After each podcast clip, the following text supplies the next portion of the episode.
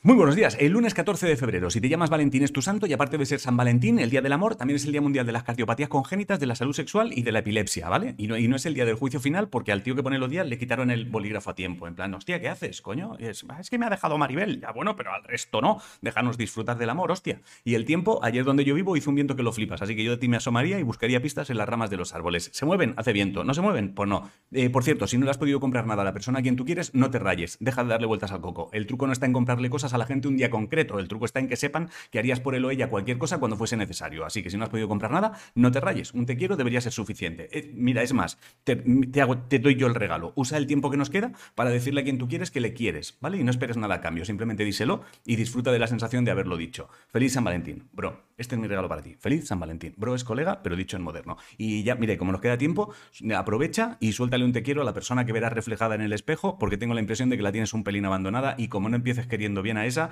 ya te digo yo que lo de querer bien bien al resto dentro de muy poco empezará a salirte regular. Y hasta aquí el informativo. Os quiero muchísimo, pero no ha habido noticias, Ángel. No, hostia, si, te digo que te estás queriendo poco y tu preocupación es que no te he dicho quién ganó la Super Bowl, ¿cómo cojones vamos a avanzar? Juan Carlos, ya, ya. Pues, mi informativo, mis reglas, si es que además ya lo sabéis. Eh, quiérete, hostia, ya.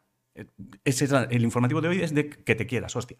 Os quiero muchísimo a hacer cosas. Feliz San Valentín. Mira, un minuto